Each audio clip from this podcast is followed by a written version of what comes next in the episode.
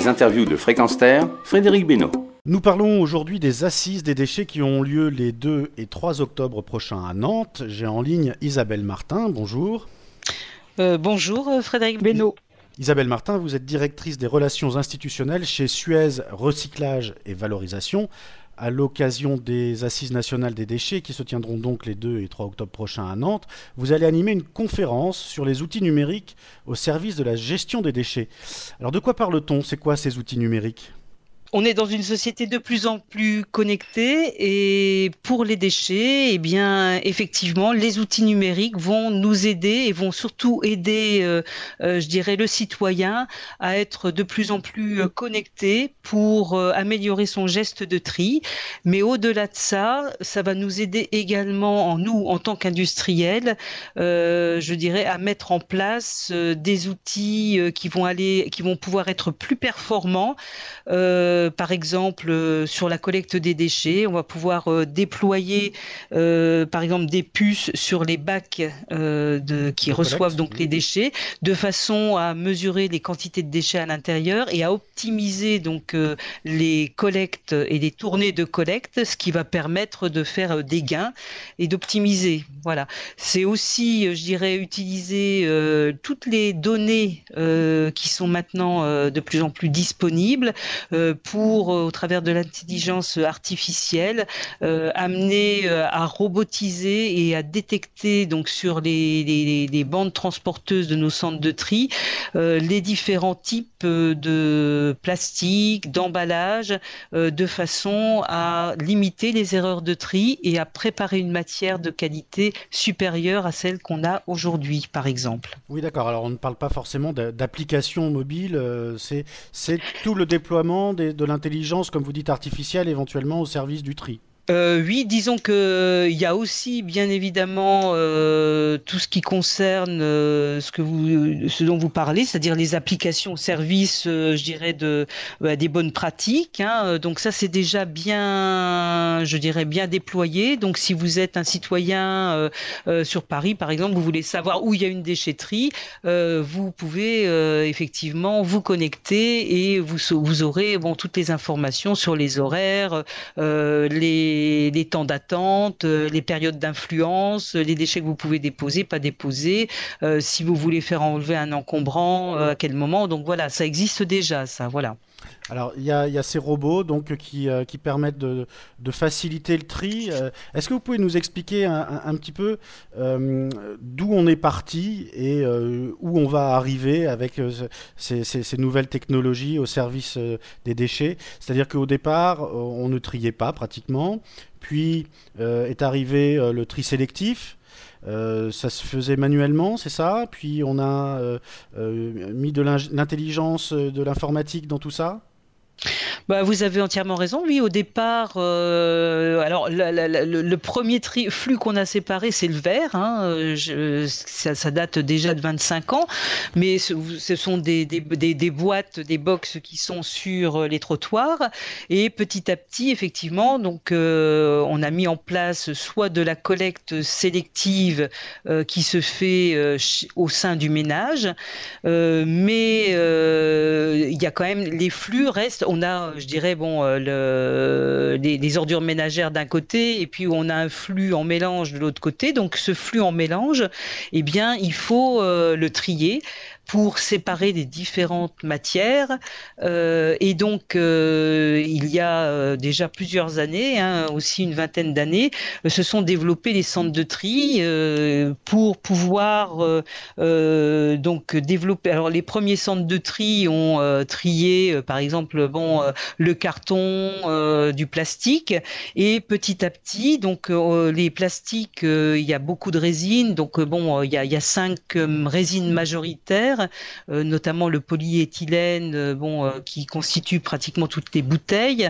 et donc, les centres de tri ont été améliorés grâce à des détecteurs optiques, à des soufflettes qui permettent aussi d'évacuer les, déchets qui ne peuvent pas, enfin, qui ne doivent pas rester dans le, flux. Et derrière, bon, on a toujours quand même du, du, tri manuel pour corriger les erreurs qu'a fait la la machine, quoi. Voilà. Et donc demain, comme on va avoir, on a un déploiement sur trois ans en France de l'extension des consignes de tri qui vont nous amener à différents moments pour sur le territoire à mettre dans le bac jaune, je dirais, d'autres comme les, barquettes en plastique, par exemple, les pots de yaourt, voilà, les, bah, les, les, enveloppes de, de, jambon, etc.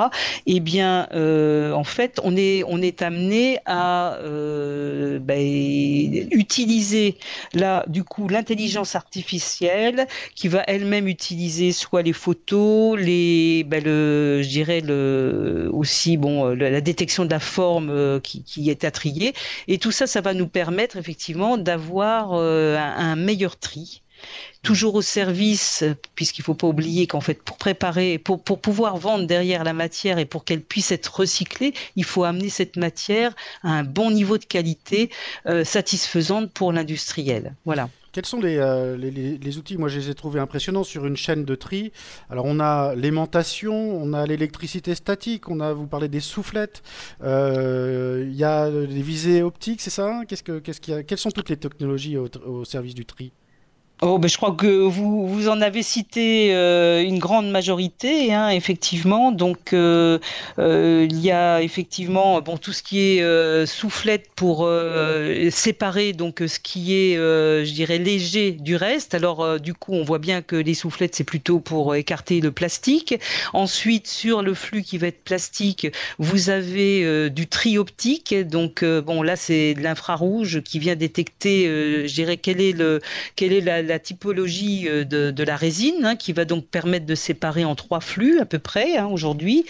Euh, et puis euh, demain, bon, il pourra y avoir, et là, il y a même, je dirais que bon, pour donner un coup d'accélérateur, je dirais, il y a dans le cadre du contrat de filière, il y a, il y a également une recherche au niveau national qui va être déployée pour pouvoir améliorer justement encore ben, ce tri.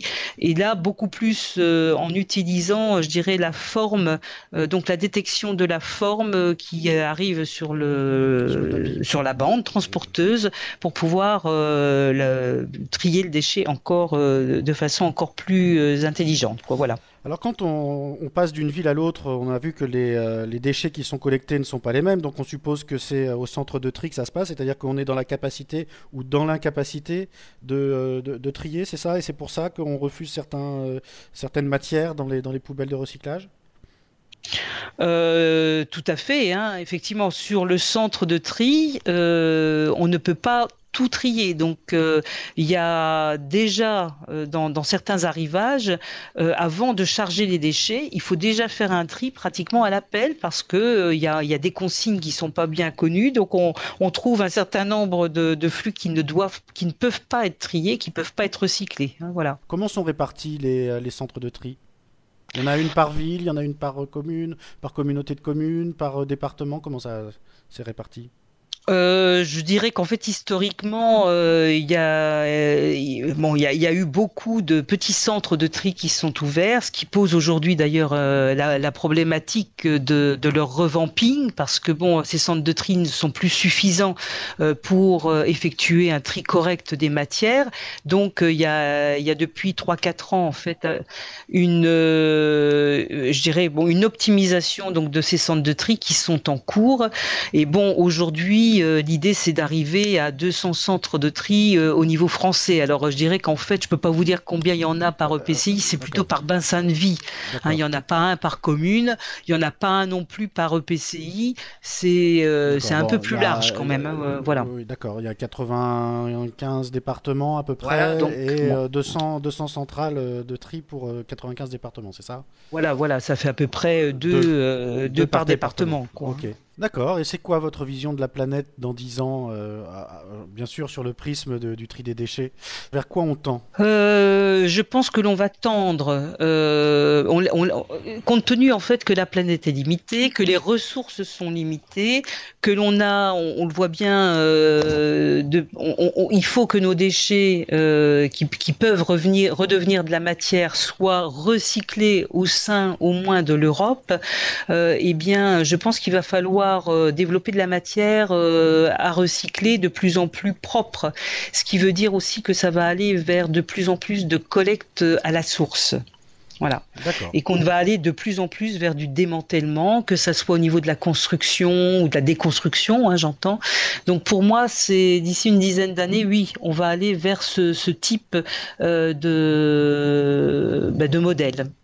Et euh, pour l'usager euh, final, c'est-à-dire, je parle du, citoyen comme moi, quand je, je pourrais tout mettre dans ma poubelle alors euh, c'est un peu compliqué là de, se projeter parce que bon un pays par exemple comme l'Allemagne qui a démarré beaucoup plus rapidement sur des collectes séparées au niveau des citoyens, je pense qu'aujourd'hui le citoyen allemand euh, est un petit peu euh, désemparé devant le nombre de poubelles.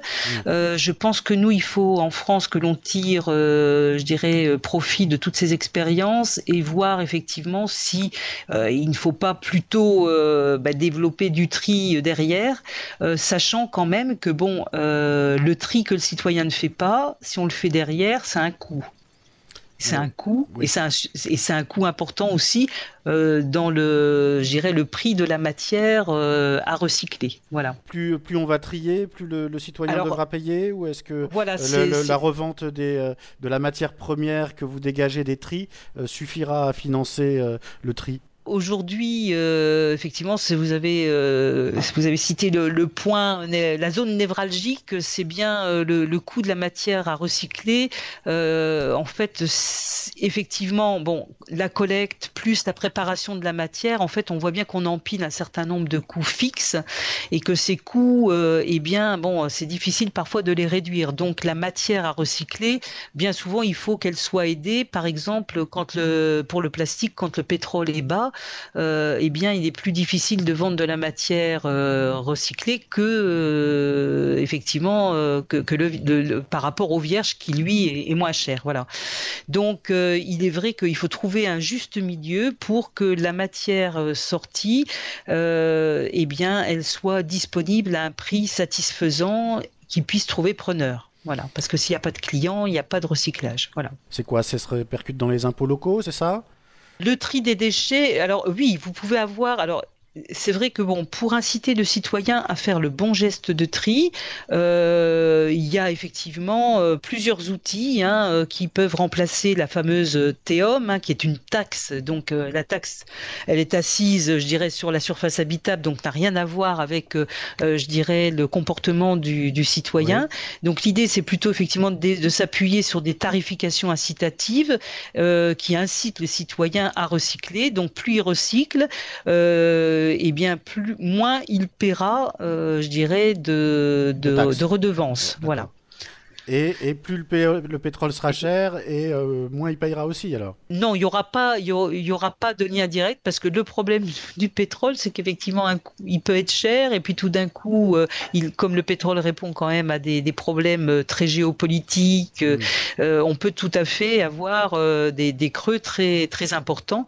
Donc, il peut être bon, la restitution ne se fera pas directement auprès du citoyen, mais elle se fera au niveau de de la réincorporation. Donc, euh, on voit bien qu'avec le projet de loi sur l'économie circulaire, euh, les histoires de bonus-malus euh, vont pouvoir se répercuter directement sur le produit acheté. Donc, on peut prélever à la source quand, on, achète le produit.